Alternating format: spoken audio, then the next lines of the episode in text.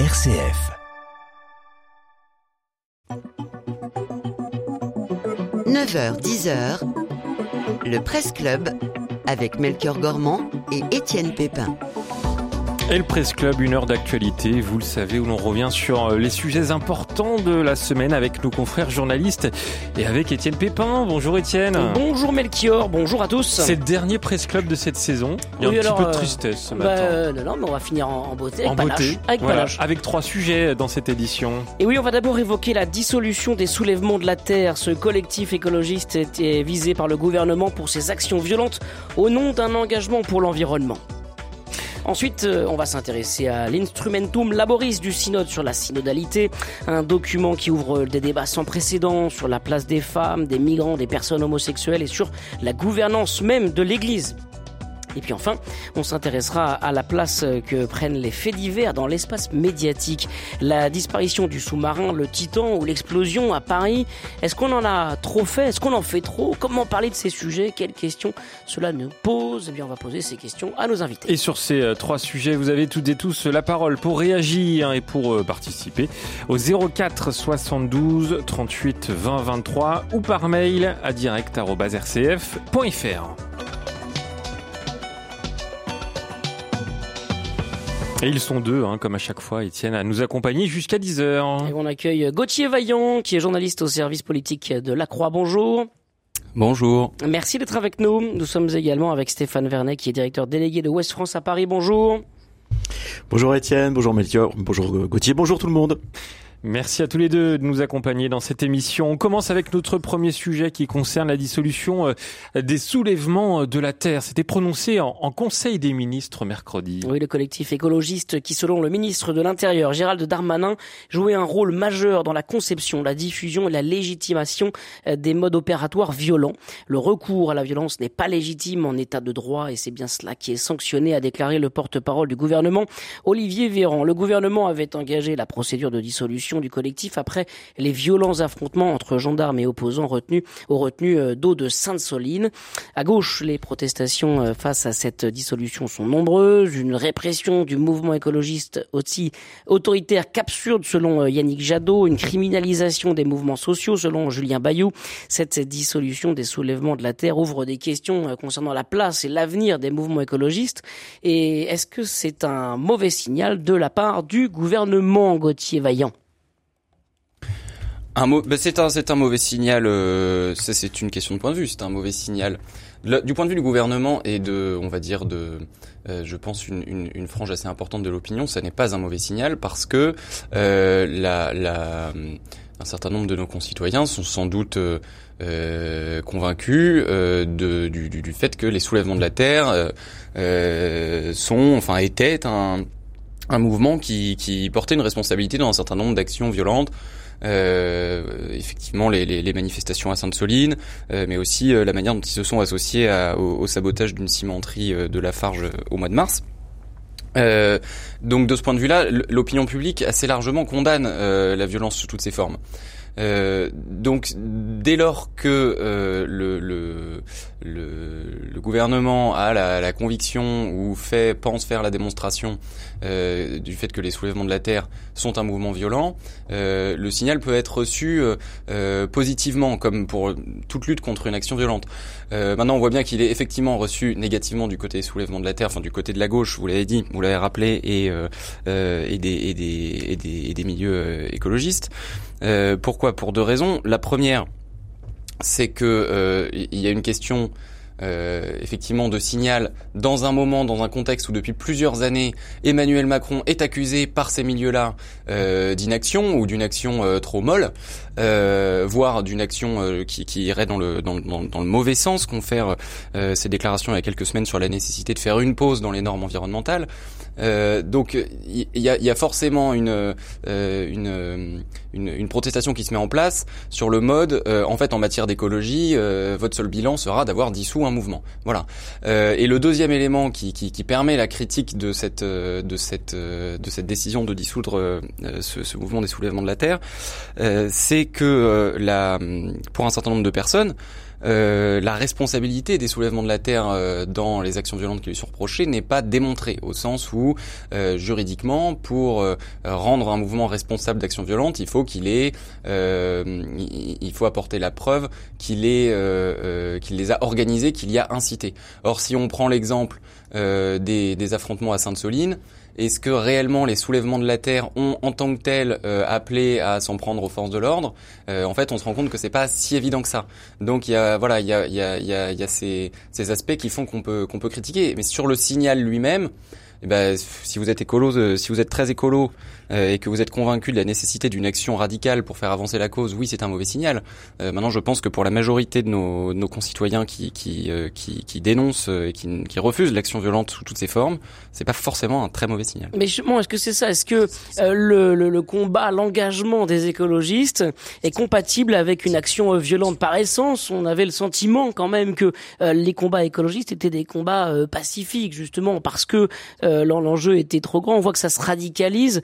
Euh, est-ce que, euh, est-ce que finalement il y a, pas trop de violence dans ce combat? Est-ce que c'est la bonne méthode pour essayer de lutter contre le réchauffement climatique, pour s'engager, pour lutter contre les bouleversements climatiques, Stéphane Vernet je pense que c'est toute la question, c'est-à-dire que moi, il me semble que là, vous parlez de signal, mais à mon avis, il me semble que le, gouvernement veut, passer un message, et ce message consiste à dire euh, il y a des façons de contester ou d'agir qui ne sont euh, qui sont irrecevables et on ne laissera pas faire. Voilà. Alors euh, le, la question que vous posez, Étienne, c'est de savoir si si la, la, fin justifie les moyens, si tous les moyens sont tous les moyens sont bons pour faire Est-ce que la situation est suffisamment dramatique pour qu'on justifie la violence euh, contre le réchauffement climatique jusqu'à détruire des choses, jusqu'à engager des combats contre la, la, la, gendarmerie ou contre les forces de l'ordre? Est-ce que est-ce que l'urgence est telle qu'on en soit là amené à justifier la violence?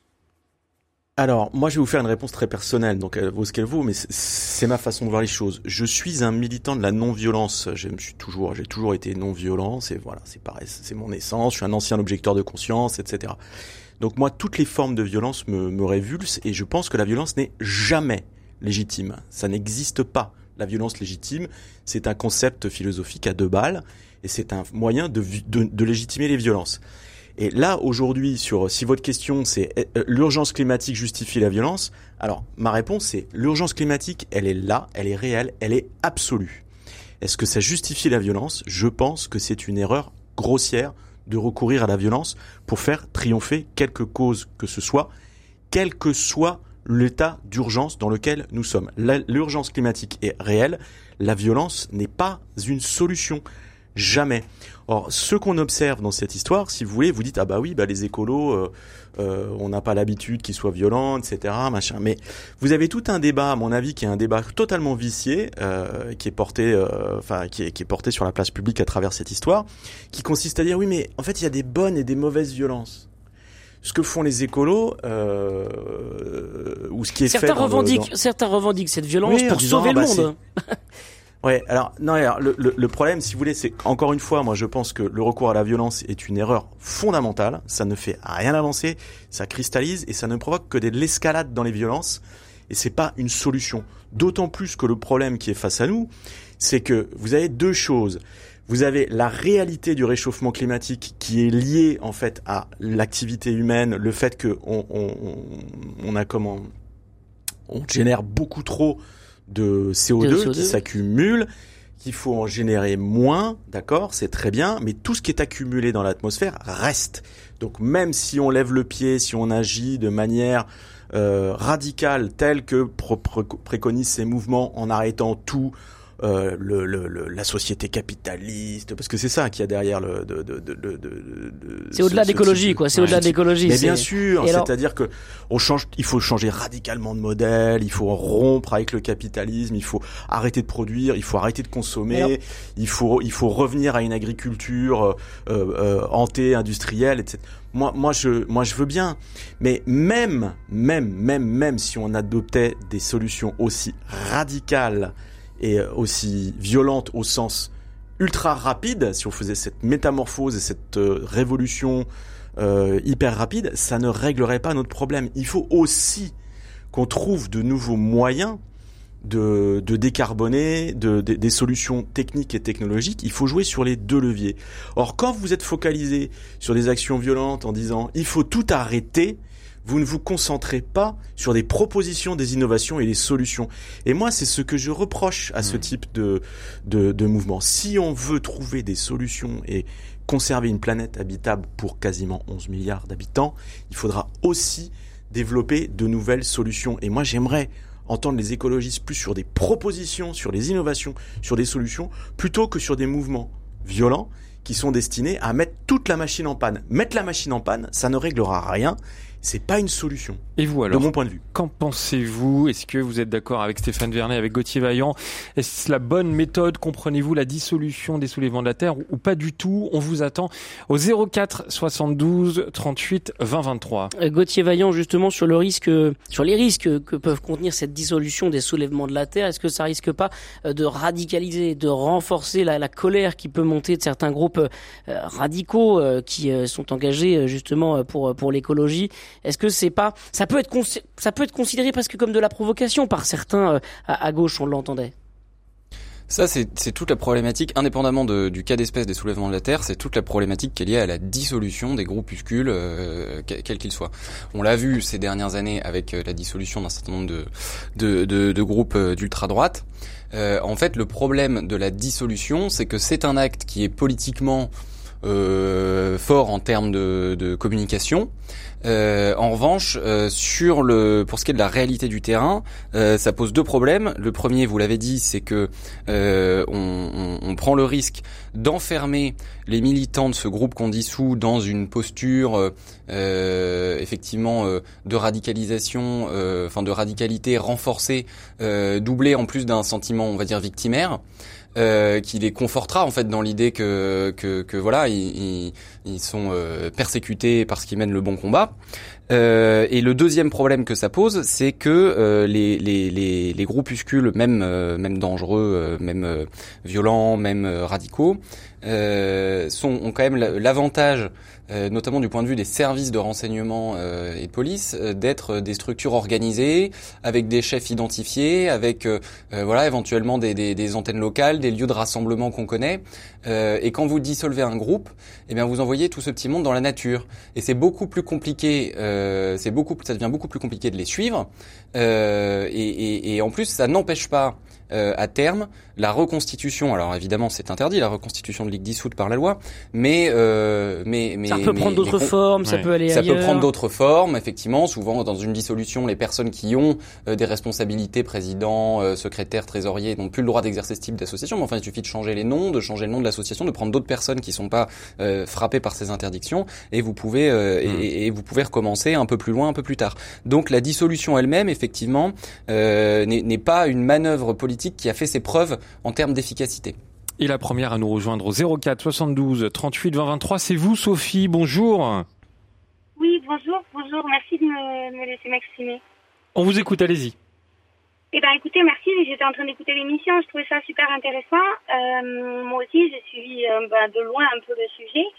Et en fait, en tant que personne, euh, moi aussi, qui, qui prône la non-violence, j'essaye de la pratiquer au quotidien.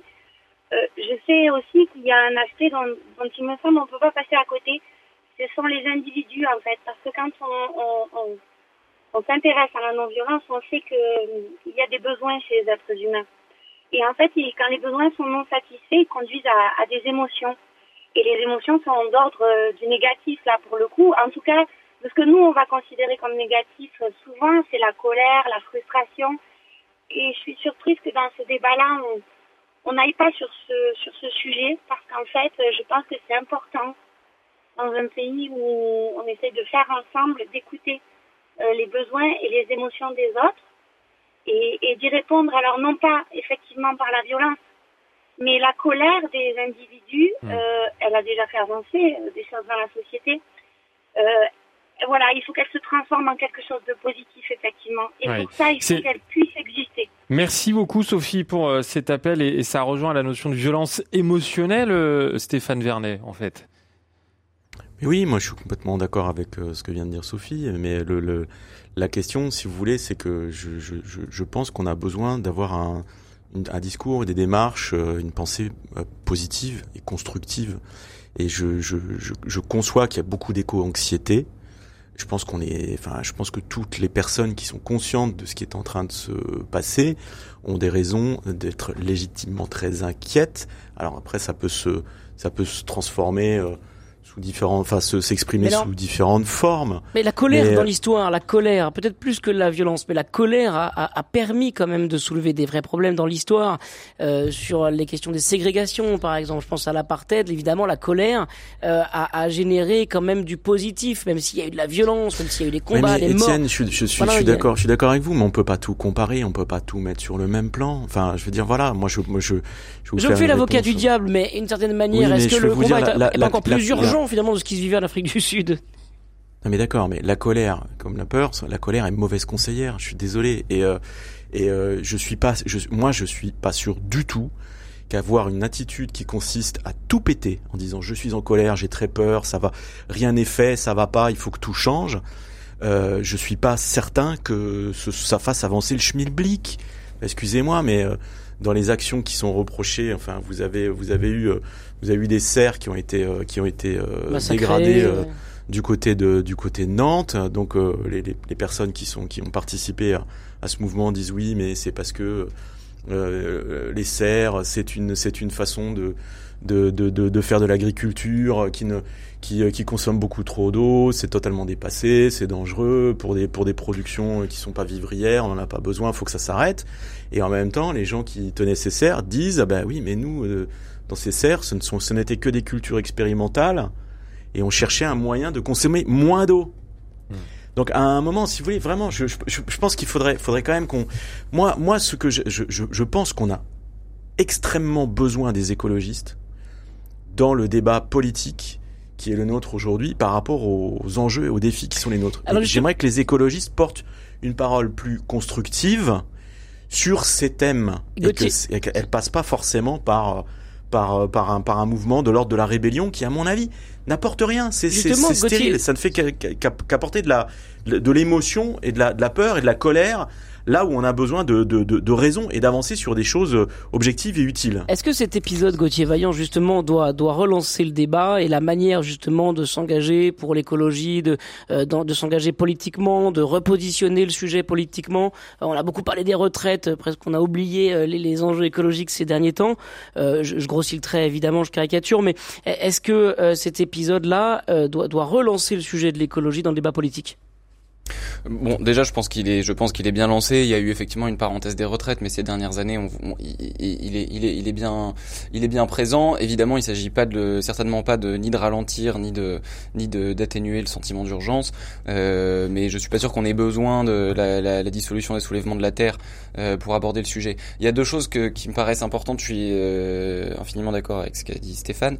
Euh, mais euh, deux choses. La première, c'est que euh, il faut faire attention à ne pas, euh, dans ce moment-là d'actualité, euh, à ne pas euh, prêter au soulèvement de la terre euh, euh, plus d'importance qu'ils n'en ont, mmh, au sens où ils ne sont pas le tout du mouvement, des mouvements écologistes en France. Et le débat dont on a beaucoup parlé sur le mode d'action, la violence, la non-violence, il existe. C'est pas seulement Gérald Darmanin contre les soulèvements de la terre.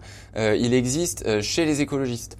Euh, vous avez plein de mouvements, euh, plein de mouvements écolos, plein d'organisations qui ont, qui ne, ne, ne, qui ont toujours rejeté historiquement la non-violence, y compris d'ailleurs euh, tout en appelant à la désobéissance civile, mais à des formes non violentes de désobéissance civile. Vous avez plein d'ONG euh, qui font le choix de la sensibilisation, de l'intervention du dialogue avec les entreprises, euh, voilà, euh, et, et, et, qui font le choix de, de on va dire, de l'institutionnalisation, du dialogue institutionnel.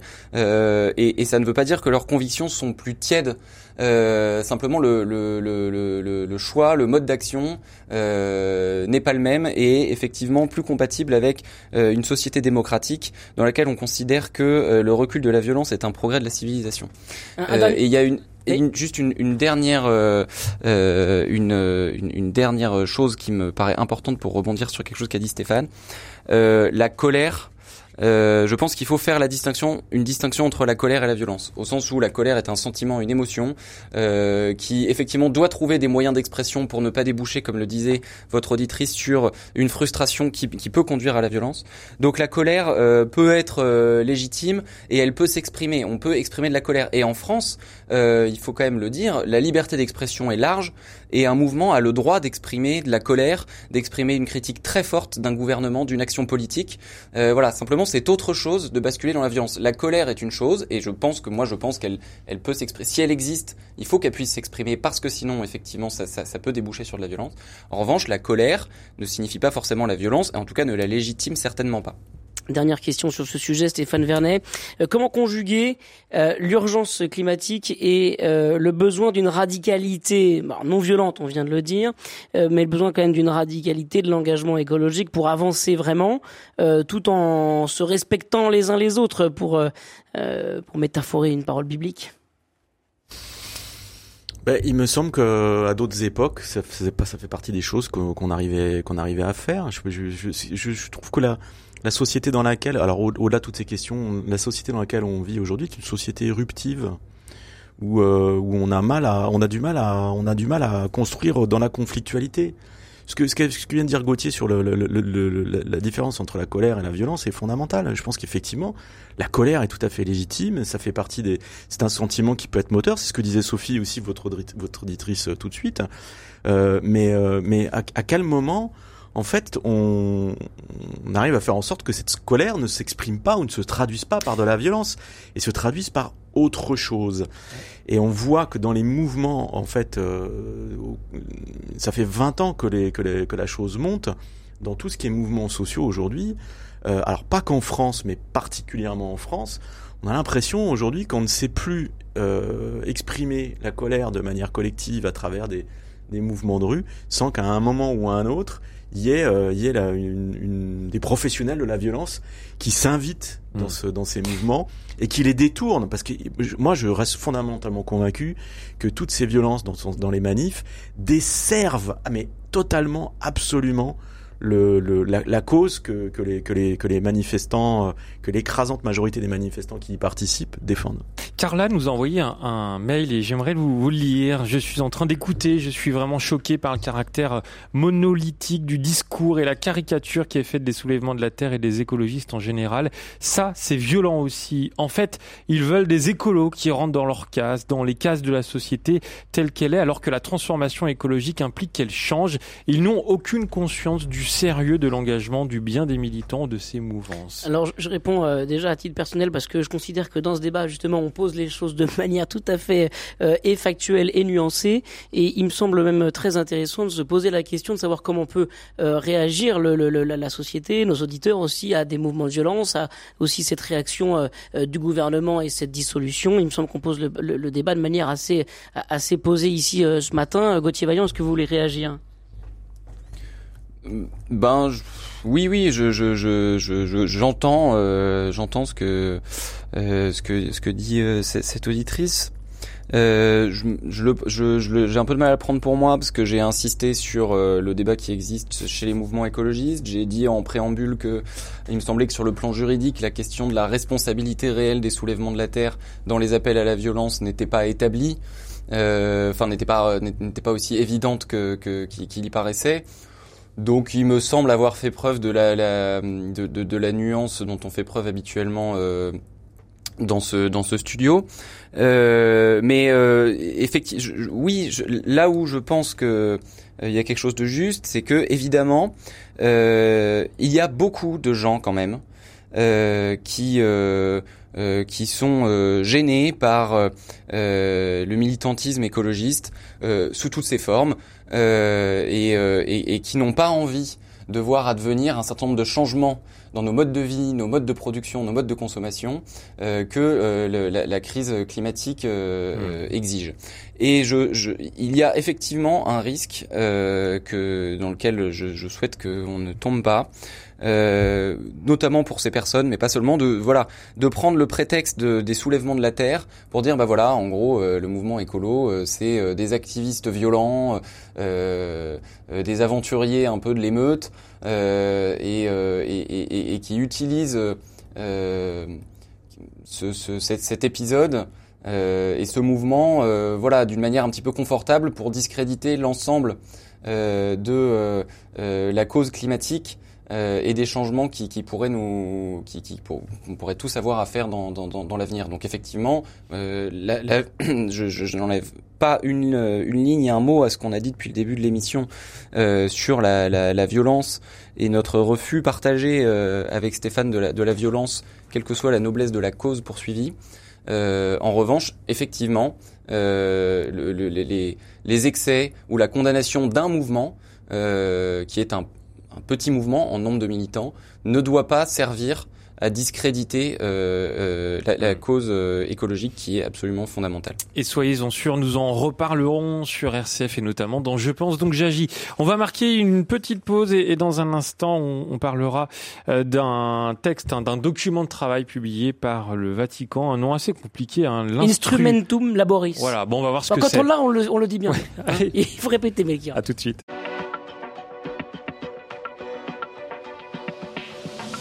Le Presse Club avec Melchior Gormand et Étienne Pépin. Alors Étienne, vous savez, c'est la dernière du Presse Club de la saison. Hein. De la je, saison. Je, en fait, il y aura d'autres émissions les prochains vendredis, mais qui ne Voilà. seront pas vraiment le Presse Club. Voilà. Ah, pas du tout même. Oui, Oui. voilà. Alors c'est pour ça que j'aimerais qu'on célèbre un peu avec une, une chanson. euh, alors c'est vrai, c'est un peu un entre-soi. C'est tous les deux, on aime beaucoup cette chanson et j'aimerais qu'on l'écoute. Vous m'avez converti, je pense. à cette oui, je pense. Allez, c'est parti.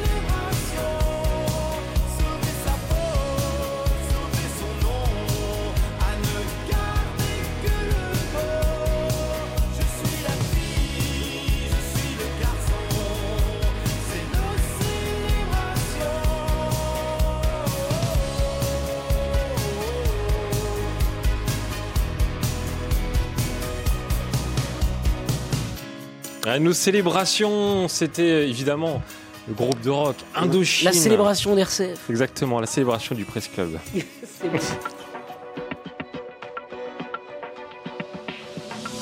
Le Presse Club avec Melchior Gormand et Étienne Pépin. Et nos deux invités jusqu'à 10h, Stéphane Vernet de Ouest France à Paris et Gauthier Vaillant du service politique de La Croix avec toujours vos appels, vos réactions au 04 72 38 20 23. Euh, Le Vatican a publié cette semaine le document de travail du prochain euh, synode dont euh, la première session doit se tenir en octobre. L'Instrumentum Laboris ouvre des débats sans précédent sur la place des femmes, des migrants, des personnes homosexuelles, sur les différentes traditions culturelles, sur les bouleversements climatiques, la formation des prêtres, sur la gouvernance même de l'Église. Le document évoque euh, la place des fidèles, leur rôle aux côtés des prêtres, des évêques et même du pape. Voilà, rarement un document du Vatican a abordé autant de sujets de façon aussi ouverte. Je rappelle que c'est un document de travail qui sera l'objet d'un grand débat cet automne à Rome et qui est né d'un processus d'écoute à travers le monde pour aider l'Église à adapter son langage à notre société contemporaine. Gauthier Vaillant, est-ce qu'il était temps euh, que, euh, que, que l'Église justement se, se mette un peu dans le rythme de la société? Alors je pense que c'est quand même un travail qui est déjà commencé. Euh, je veux pas atténuer votre votre enthousiasme. Euh, Ah non, je suis pas enthousiaste, je, je, je, je- je- Je me en fait, ce que je veux dire, ce que je veux dire, c'est que ce sont déjà des choses. euh, moi, je me méfie toujours. On entend un peu que voilà, il va se passer des choses révolutionnaires pendant synode. Moi, je ne crois pas à la révolution. Je ne crois pas au grand soir dans l'Église. Euh, parce que je crois que ce n'est pas son mode. Euh, et euh, euh, c'est, c'est, c'est- et évidemment, il y a dans ce les, les, les thèmes abordés, les questions posées dans ce document de travail euh, euh, sont à tout le moins euh, audacieux. Euh, maintenant, sur pour ce qui est de d'être je, je, je, je n'aime jamais trop souscrire à l'idée que l'Église serait totalement déconnectée jusqu'à aujourd'hui de la marche du monde et que tout d'un coup euh, l'année prochaine elle, va elle va vivre un, grand moment de basculement. Euh, si vous vous rappelez des précédents synodes, euh, on avait déjà on a déjà vécu des moments de- d'anticipation de, préparation euh, qui se faisaient quand même sur une, une tonalité un petit peu similaire. Euh, 2014 le synode sur la famille, euh, révolution annoncée, euh, euh, changement, euh, entrée de la de la pastorale de l'Église sur sur la famille, le, le mariage, le divorce dans, dans dans dans la modernité. Synode sur les jeunes de 2018, si je me trompe pas. Euh, un peu pareil, voilà, espèce de, de renversement annoncé, de, de, de déplacement du barycentre de l'Église euh, qui allait sauter de génération. Euh, et puis et puis synode sur l'Amazonie en 2019 ou 2020. Euh, là aussi, euh, possible euh, révolution annoncée sur la discipline euh, euh, du, du, du sacerdoce, euh, sur l'ordination de, de, de- de- d'hommes mariés, euh, voilà, avec à chaque fois d'ailleurs dans ce temps d'anticipation qui est celui qu'on vit aujourd'hui pour ce synode sur la synodalité, qui est décidément une appellation très compliquée. Oui. Euh, euh, avec euh, voilà par avance beaucoup d'enthousiasme d'un côté et des levées de boucliers de l'autre euh, dans des dans des dans des des, des, des, des sphères plus euh, plus conservatrices euh, de l'Église catholique.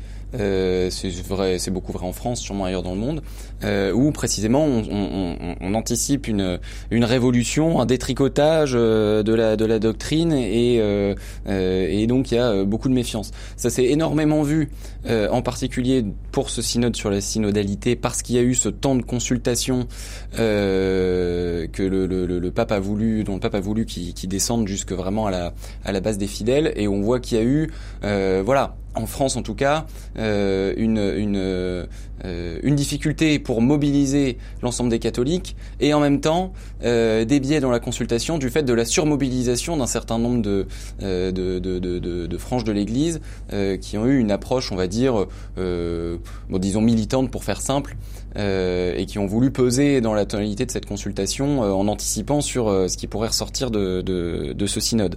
Maintenant, une fois qu'on a dit ça, euh, oui, ce document de travail et le programme annoncé du coup des discussions de ce synode euh, va aborder à l'évidence des thèmes euh, que l'Église a encore du mal à aborder, en des termes que jusqu'à maintenant elle n'employait pas. Je pense, je crois que dans, dans, dans ce, cet instrumentum laboris, il y a le terme LGBT, LGBTQ+, euh, pour la première Ça, c'est fois. une première, ouais. Mm. Voilà, c'est une première. Maintenant, c'est une première dans les termes. C'est- Ce document de travail, il pose des questions, et donc euh, la, la- la question sera de savoir comment est-ce que comment est-ce qu'on y répond Euh, Voilà, moi je je, je je je trouve ça effectivement très fort et très important que euh, les termes du débat soient posés.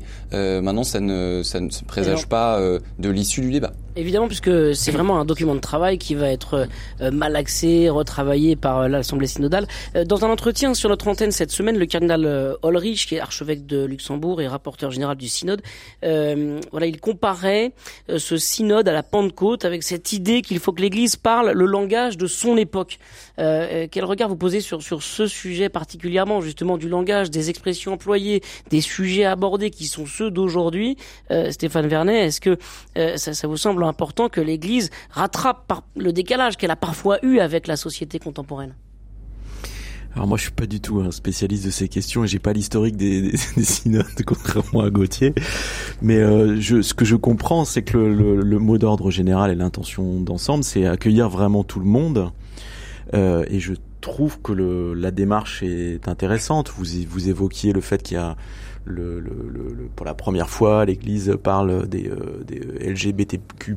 Euh, euh, donc euh, oui, je- moi je, je, je me dis qu'il y a il y a une, il y a, en tout cas, dans l'affichage, il y a une réelle volonté d'ouverture et de mettre toutes les questions sur la table, y compris des sujets euh, qui n'étaient euh, jusque-là jamais abordés, me semble-t-il. Je trouve très intéressant toute la réflexion sur la place des femmes euh, au sein de la, de la communauté, la, la possible ouverture au, au diaconat. Euh, donc, euh, euh, je, oui, je, je- il me semble qu'il se passe quelque chose. J'ai pas assez de recul pour le mesurer et je rejoins Gauthier. Je pense que la vraie question, c'est qu'est-ce qui sortira de tous ces débats, qu'ils aient lieu. Je trouve ça très intéressant. Euh, après, il faut voir, il faut, il faut voir aussi euh, jusqu'où le curseur sera sera poussé et ce qui sera, ce qui sortira, ce qui ce qui ce qui ce qui ce qui sortira réellement de tous ces échanges. Est-ce qu'il y a urgence, euh, Gauthier Vaillant, à, à réformer euh, la, la gouvernance? Si on voulait donner un autre nom à ce synode, on pourrait dire que c'est un synode sur euh, la- gouvernance de l'Église au sens très large. Est-ce qu'il y a une urgence là? Alors qu'on le voit bien encore cette année en France, le nombre de prêtres diminue, le nombre d'ordinations est au plus bas depuis 10 ans, 88 prêtres ordonnés cette année, c'est un record. Euh, et, euh, et on voit bien que les, les fidèles aussi poussent l'Église catholique pour être entendus dans ce qu'ils ont à dire, pour faire avancer l'Église. Est-ce que synode est d'une certaine manière euh, l'image, la, voix de, ces fidèles qui, veulent transformer l'Église et, qui veulent la transformer euh, bientôt, vite, urgemment. Je, je- j'espère que ce sera le cas, effectivement. Euh, j'espère que ça sera le cas parce que oui, euh, la, la- la gouvernance de l'Église est, est- est- appelée de toute façon à évoluer. Euh, vous avez évoqué le, le- le- la raison euh, démographique, euh, voilà. Quand, le, quand le nombre de, de, de, de- prêtres diminue dans des, dans des proportions qu'on connaît en France, par définition, le- son pouvoir, enfin ses capacités euh, à diriger une paroisse, les capacités de l'évêque à diriger un diocèse, euh, euh, j'allais dire seul, euh, forcément ne, ne- ne- vont, vont être vont être d'autant. hein. Aujourd'hui, euh, un prêtre qui, qui, qui dirige une paroisse qui représente euh, 50 villages, 50 clochers, la moitié d'un département, la moitié j'exagère, mais mais, mais pas tant que ça. Il y a des départements en France aujourd'hui qui ne sont plus découpés qu'en cinq paroisses. Euh, voilà, c'est plus compliqué. Euh, donc il y a la question démographique. Et puis il y a une autre question qui est quand même euh, l'éléphant dans la pièce euh, qu'on va aborder, c'est que ce synode arrive euh, pendant la crise des abus sexuels dans l'Église, que nous n'avons pas encore fini de traverser, loin de là. Et, et, et- et cette crise, alors j'ai dit les abus sexuels, mais les abus spirituels en- entrent en compte aussi. Euh, cette crise manifeste, enfin, rend absolument incontestable le fait que oui, dans la gouvernance de l'Église, il y a un problème qui est lié euh, au rapport de domination, euh, au déséquilibre du pouvoir entre euh, euh, les laïcs euh, et les prêtres, les prêtres et leurs évêques, et, et que ces déséquilibres qui sont liés à à une voilà à une certaine conception euh, euh, du prêtre, de l'évêque, de son autorité euh, surnaturelle, eh bien, sont ces déséquilibres sont une des causes qui ont rendu possible des abus sexuels dans un très grand nombre de cas, abus sexuels qui sont la, la, la, la, traduction concrète et dramatique d'un abus de pouvoir. Euh, donc je et, et, et le, le le pape ne s'y trompe pas puisque et ça pour le coup euh, je, je trouve que ça fait partie des des grandes audaces de ce document de travail. Il, il- il semble même prêt à interroger euh, Son propre le pouvoir. rôle du pape. Voilà, le pouvoir du pape lui-même. euh, la place du pape dans la dans la gouvernance de l'Église. Donc oui, bien sûr, euh, bien sûr, ce, ce, ce synode euh, traduit euh, la ce document de travail traduit le- la prise de conscience du fait que la demande, vous l'avez dit, existe, elle est très forte du côté des, des, des, fidèles. Euh, euh, le, le pape est prêt à, à, à l'écouter, à la prendre en compte. Euh, une fois encore, euh, il faut euh, il faut voir quelles seront les, les répercussions, enfin le, les l'issue de tout ça, parce que parfois euh, entre l'intention, euh, entre les demandes de la base et l'intention euh, d'un d'un document de travail, l'intention de l'organisation d'un synode, l'intention du pape lui-même, eh ben il peut y avoir quand même un certain nombre de résistances du côté de la curie, du côté de voilà l'idée que la, ce que je vous dis là sur la gouvernance n'est absolument pas partagé par tout le monde. Et je vous invite. Euh, euh, Ah bah, Très, le, très le sujet fait le sujet fait déjà d'ailleurs euh, débat dans l'Église catholique avec vraiment des des, des des freins aussi et puis des, des des vraies discussions une disputatio ecclésiale on peut dire euh, sur justement le, le le le fond de ce document de travail qui peut aussi en choquer certains. Et je vous invite, moi, à retrouver le dossier euh, sur notre site rcf.fr, le dossier Synode 2023, et à suivre, bien sûr, euh, dès octobre, hein, c'est ça, Étienne, le Synode des évêques? Il va y avoir plusieurs phases. Il va y avoir une, un premier, une première assemblée synodale au mois d'octobre là 2023, et puis une nouvelle un an après, euh, avant évidemment la publication d'un document euh, post-synodal comme il en est euh, de tradition.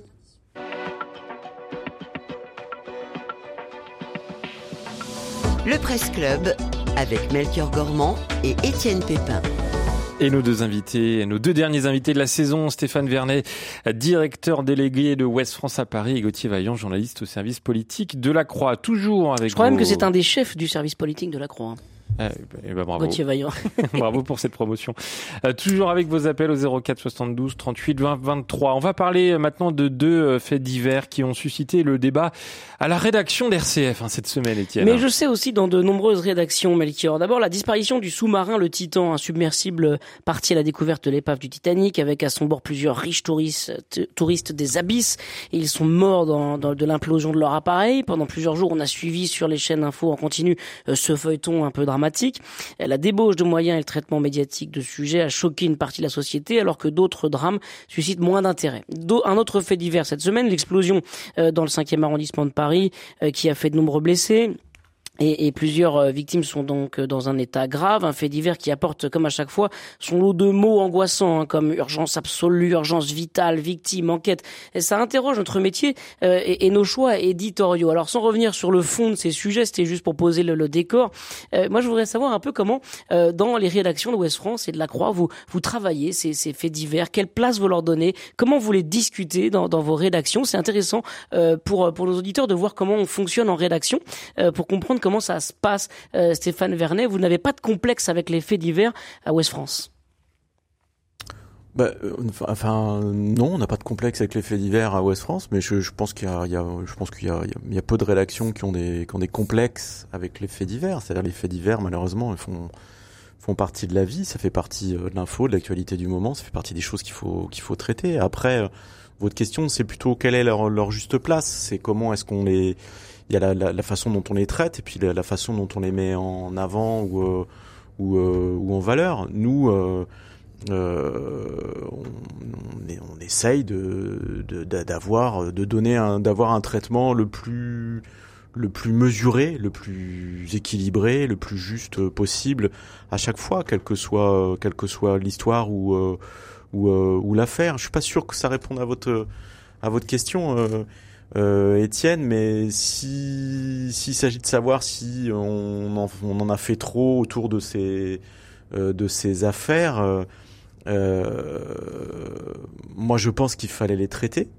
Après, dans nos colonnes, on- on- elles sont traitées de manière encore une fois très mesurée à mon à mon sens, c'est-à-dire que elles, ça n'occupe pas tout l'espace qui qui est le nôtre. Après, euh, il y a la perception du fait divers qui est une autre question.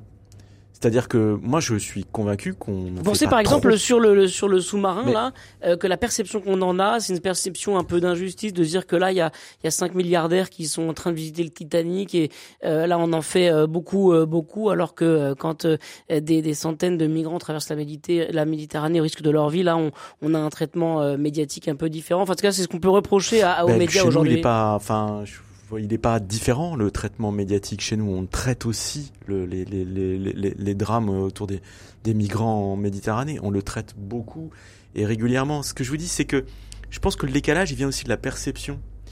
C'est-à-dire que euh, on va nous dire, euh, enfin moi je parle pour Ouest France, mais on va nous dire vous en faites trop sur la, sur, vous en faites trop sur euh, sur euh, sur l'histoire de du, du, sous-marin de Ouais. poche, euh, le, le Titan, etc., qui est, qui est, qui est anecdotique. euh, mais je pense que c'est aussi parce que l'attention se focalise sur ce, sur cette histoire qui est euh, hors norme à, bien, à bien des égards, et que finalement, le, les, gens qui vont porter cette critique oublient qu'on en a fait euh, autant, si ce n'est beaucoup plus, sur les, les, questions, les questions de, les, drames, les drames en Méditerranée ou en Manche autour des migrants.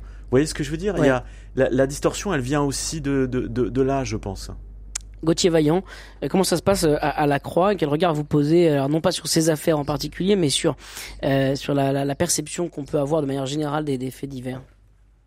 En fait, c'est compliqué de, de répondre à votre question euh, de manière globale parce que par définition, les faits divers sont divers et euh, euh, en fait chaque euh, euh, chacun de ces épisodes a euh, ses caractéristiques propres qui vont déterminer euh, ce qu'on en pense et la manière dont on le traite.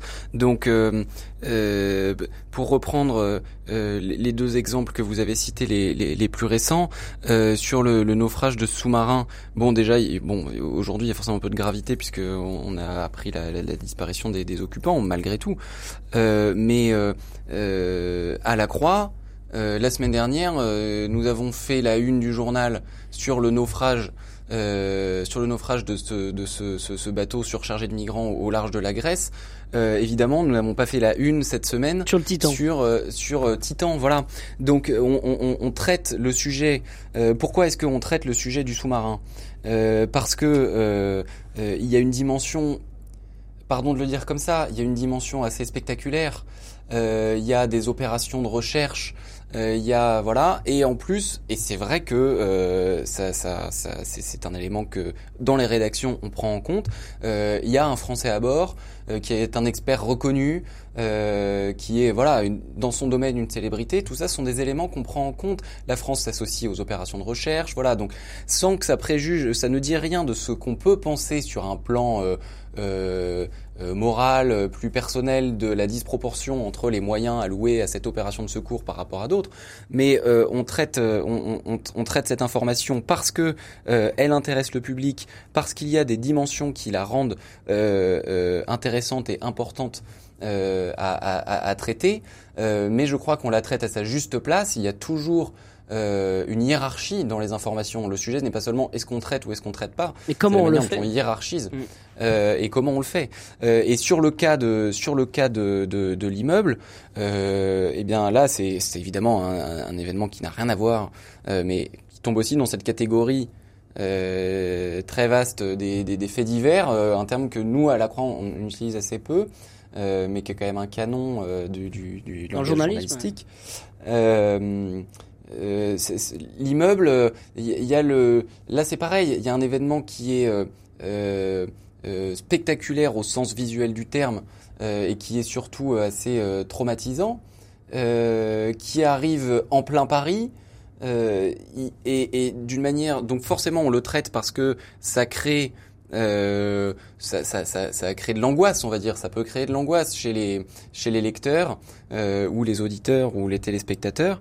Euh, et nous, on arrive euh, dans un rôle de- d'essayer d'expliquer euh, ce qui s'est passé, ce qui est toujours important parce qu'on peut considérer euh, le débat, il peut exister hein, en rédaction de dire mais euh, euh, c'est parce que ça s'est passé à Paris qu'on en fait autant. Est-ce que euh, voilà une, une fuite de gaz dans une ailleurs en Des France, drames comme ça, aurait il en- traité Bah, il, a, il y a il y eu a à pas de- Marseille, il y a eu à Lyon, il y en a, il y en a Voilà, quand même alors- régulièrement. Voilà. Bien sûr, mais alors à Marseille, euh, les, les, les, les immeubles de la rue d'Aubagne, par exemple, on en a beaucoup parlé. À Paris, l'explosion de la l'explosion de gaz de la rue de Trévise, on en a énormément parlé il y a quatre ans parce que euh, il y avait eu quatre morts aussi. Euh, donc donc, euh, mais mais il y a un il y a, y a un besoin de revenir sur ces faits divers pour nous et d'expliquer ce qui se passe aussi parce que et on l'a vu encore euh, euh, là avec l'affaire de l'immeuble dans le 5e arrondissement. Euh, si on n'arrive pas avec notre rôle d'information, quelle que soit la nature du fait divers, vous avez des rumeurs, vous avez de la théorie du complot qui se répand. Et euh, euh, sur le cas de l'immeuble du 5e arrondissement, il y en avait une. Pourquoi? Parce que euh, le, les immeubles voisins de celui qui a explosé sont des immeubles de l'enseignement catholique. Euh, le, donc le secrétaire général de l'enseignement catholique, le siège de la mutuelle Saint-Christophe, euh, et pardon, j'en oublie un troisième, euh, et- ils, ils me pardonneront. Euh, mais euh, voilà, vous avez des gens sur les, sur les, vous avez un certain nombre de personnes sur les réseaux sociaux qui sont, euh, euh, se sont emballées très très rapidement sur le mode, euh, voilà, est-ce que ce serait pas en gros un attentat contre, euh, euh, contre l'enseignement catholique, dont les catholiques, euh, voilà, déguisés, euh, euh, voilà, et pourquoi est-ce que euh, les médias n'ont pas nous dit tout de, suite, à nous de faire la vérité et de faire la lumière. et Donc de... nous, on doit de toute façon intervenir sur les faits. divers pour faire, voilà, exactement, pour dire, pour dire les faits. Donc je pense que euh, toujours en, en, en, en les traitant à leur juste place, avec un respect de la hiérarchie, avec une décence aussi. Euh, mais, euh, mais oui, on doit, on doit traiter ces, ces, ces, ces informations-là. C'est passionnant de, de, de discuter de ces sujets-là et puis de pouvoir euh, éclairer nos auditeurs sur les questions qui se posent aussi. Hein. On reçoit des, des courriers, des, des mails, des appels téléphoniques justement pour euh, nous permettre d'expliquer aussi notre manière de traiter l'info et de- d'expliquer quelles sont nos, nos démarches aussi en rédaction. Et c'est passionnant de, de comprendre comment euh, vous fonctionnez aussi avec euh, la Croix et euh, Ouest France. Absolument, euh, Étienne. Euh, on arrive à la toute euh, dernière partie du Presse Club et, c'est le, moment d'apporter des, on va dire des bonnes nouvelles pour partir en week-end et, même en vacances. Alors exactement, euh, donc ça c'est le, le- choix de nos invités, euh, une information positive. Stéphane Vernet, vous avez le, le chic de nous trouver des informations parfois insolites ou cocasses. Euh, Qu'est-ce que vous nous avez déniché aujourd'hui?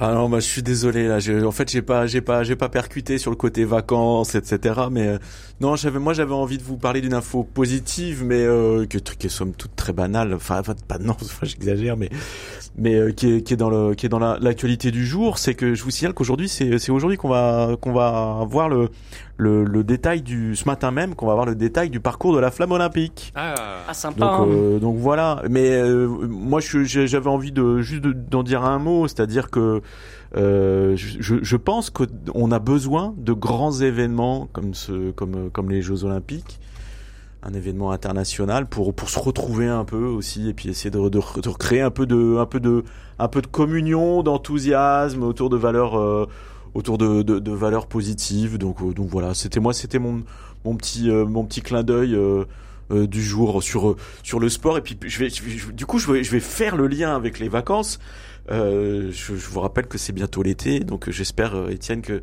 et Melchior que vous avez travaillé votre body summer puisqu'apparemment c'est c'est c'est une obsession moi. française en ce moment Moi faut que je m'y mette. Faut que je m'y mette. Oui, il y a, il y a besoin, Étienne. voilà il vous reste quelques Voilà, jours là. donc euh, du, du sport du sport du sport Merci beaucoup euh, Stéphane. Gauthier Vaillant. Moi, je vais vous parler d'un autre grand rassemblement. Euh, c'est les JMJ, les Journées mondiales de la jeunesse, avec une information euh, d'hier soir euh, dont je pense que euh, euh, voilà, elle, elle, va, elle va faire plaisir à, à beaucoup de, de jeunes catholiques pour qui précisément ça sera le, le grand moment de l'été. C'est que le pape a indiqué que qu'il irait, qu'il serait bien présent au JMJ, alors qu'il y avait un mélange d'inquiétude et de rumeurs depuis plusieurs jours, depuis son opération euh, il y a 15 jours à l'abdomen, euh, des rumeurs sur son absence et euh, les organisateurs euh, des JMJ qui avaient fait des déclarations que moi j'ai trouvé étonnamment, euh, euh, on va dire, euh, voilà, euh, inquiétantes ou, ou, ou négatives. Euh, voilà, ils avaient expliqué que si le pape ne pouvait pas être présent, ils annulaient tout, en gros.